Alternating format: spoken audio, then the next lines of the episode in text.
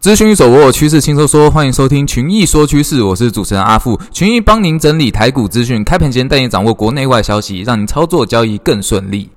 关心美股概况，昨日美股三大指数走阳之后道琼工业指数小跌，其中费半大涨二点八三 percent 最多，纳斯达克也涨了一点五六 percent。恐惧贪婪指数上升至四十六，为中立评价下缘，VIX 恐慌指数则是下跌了零点九八 percent。这周市场持续观望辉达财报，在多家投顾给出乐观的预测之后，昨日辉达大涨八点四七 percent，带动费半指数大涨。八月二十三号，辉达即将公布财报，目前强劲的涨势也意味着辉达几乎没有任何跟盈利相关的失望空间。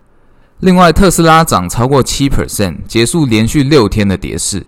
来关心台股新闻，台积电目前创波段新低，市场传闻台积电将三度下修财测至年减十二 percent。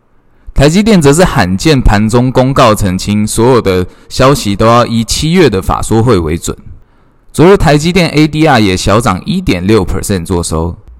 再来关心台股概况，加权指数昨日一路平盘游走，最后涨零点一八点，收在平盘一六三八一的位置。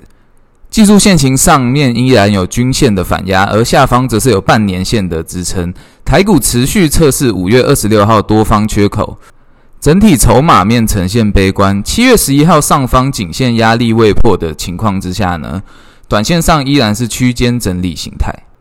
美股昨日的涨势带来利多，台指夜盘也已经反应大涨了一百二十七点，建议投资人保守操作。